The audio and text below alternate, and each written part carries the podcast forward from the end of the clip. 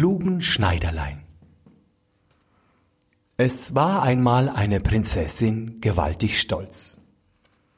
Kam ein Freier, so gab sie ihm etwas zu raten auf, und wenn er es nicht erraten konnte, so ward er mit Spott fortgeschickt. Sie ließ auch bekannt machen, wer ihr Rätsel löste, sollte sich mit ihr vermählen und möchte kommen, wer da wollte. Endlich fanden sich auch drei Schneider zusammen. Davon meinten die zwei Ältesten, sie hätten so manchen feinen Stich getan und hätten getroffen. Da könnt's ihnen nicht fehlen. Sie müssten's auch hier treffen. Der dritte war ein kleiner, unnützer Spring ins Feld der nicht einmal sein Handwerk verstand, aber meinte, er müsste dabei Glück haben, denn woher soll's ihm sonst kommen? Da sprachen die zwei andern zu ihm, Bleib nur zu Haus, du wirst mit deinem bisschen Verstande nicht weit kommen.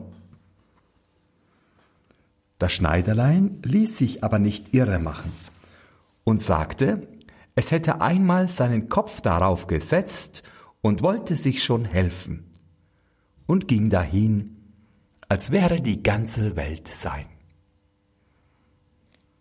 Da meldeten sich alle drei bei der Prinzessin und sagten, sie sollte ihnen ihre Rätsel vorlegen. Es wären die rechten Leute angekommen, die hätten einen feinen Verstand, dass man ihn wohl in eine Nadel fehlen könnte. Da sprach die Prinzessin, ich habe zweierlei Haar auf dem Kopf. Von was für Farben ist das? Wenn's weiter nichts ist, sagte der Erste, es wird schwarz und weiß sein, wie Tuch, das man Kümmel und Salz nennt. Die Prinzessin sprach, falsch geraten antworte der Zweite. Da sagte der Zweite, ist nicht schwarz und weiß, so ist's braun und rot, wie meines Herrn Vaters Bratenrock. Falsch geraten, sagte die Prinzessin, antwortete der Dritte, dem seh ich's an, der weiß es sicherlich. Da trat das Schneiderlein keck hervor und sprach, die Prinzessin hat ein silbernes und ein goldenes Haar auf dem Kopf, und das sind die zweierlei Farben.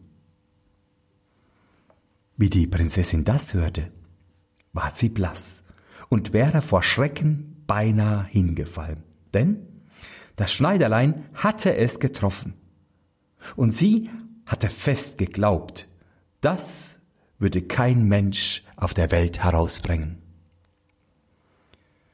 Als ihr das Herz wiederkam, sprach sie, damit hast du mich noch nicht gewonnen. Du musst noch eins tun. Unten im Stall liegt ein Bär. Bei dem sollst du die Nacht zubringen. Wenn ich dann morgen aufstehe und du bist noch lebendig, so sollst du mich heiraten. Sie dachte aber, damit wollte sie das Schneiderlein loswerden, denn der Bär hatte noch keinen Menschen lebendig gelassen, der ihm unter die Tatzen gekommen war. Das Schneiderlein ließ sich nicht abschrecken, war ganz vergnügt und sprach Frisch gewagt ist halb gewonnen. Als nun der Abend kam, ward mein Schneiderlein hinunter zum Bären gebracht.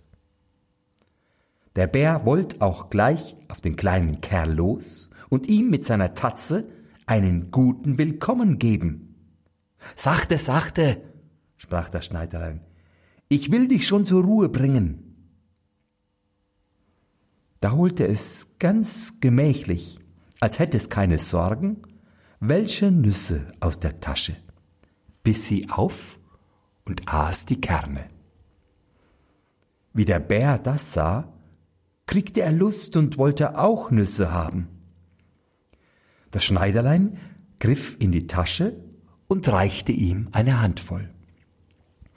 Es waren aber keine Nüsse, sondern Wackersteine. Der Bär steckte sie ins Maul, konnte aber nichts aufbringen, er mochte beißen, wie er wollte. Ei, dachte er, was bist du für ein dummer Klotz? Kannst nicht einmal die Nüsse aufbeißen. Und sprach zum Schneiderlein, Mein, beiß mir die Nüsse auf. Da siehst du, was du für ein Kerl bist, sprach das Schneiderlein. Hast so ein großes Maul und kannst die kleine Nuss nicht aufbeißen. Da nahm es die Steine, war hurtig, steckte dafür eine Nuss in den Mund und knack war sie entzwei. Ich muss das Ding noch einmal probieren, sprach der Bär. Wenn ich so ansehe, ich mein, ich müss auch können. Da gab ihm das Schneiderlein abermals Wackersteine, und der Bär arbeitete und biss aus allen Leibeskräften hinein. Aber du glaubst auch nicht, dass er sie aufgebracht hat? Wie das vorbei war, holte das Schneiderlein eine Violine unter dem Rock hervor und spielte sich ein Stückchen darauf. Als der Bär die Musik vernahm, konnte er es nicht lassen und fing an zu tanzen. Und als er ein Weilchen getanzt hatte, gefiel ihm das Ding so wohl, dass er zum Schneiderlein sprach, Hör, ist das Geigen schwer? Kinderleicht. Siehst du, mit der linken lege ich die Finger auf und mit der rechten streiche ich mit dem Bogen drauf los. Da geht's lustig, hopsasa, vivalallara.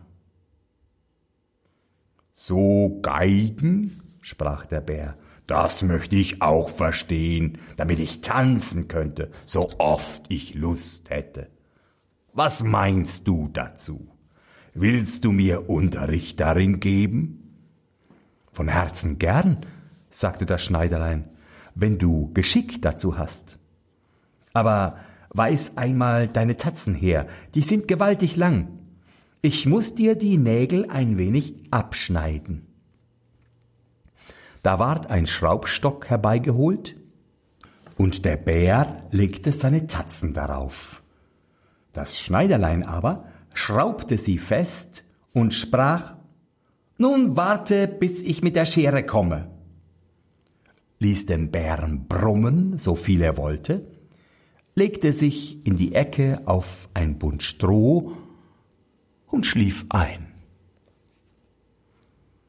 Die Prinzessin, als sie am Abend den Bären so gewaltig brummen hörte, glaubte nicht anders, als er brummte vor Freuden und hätte dem Schneider den Garaus gemacht. Am Morgen stand sie ganz unbesorgt und vergnügt auf, wie sie aber nach dem Stall guckt, so steht das Schneiderlein ganz munter davor und ist gesund wie ein Fisch im Wasser. Da konnte sie nun kein Wort mehr dagegen sagen, weil sie's öffentlich versprochen hatte.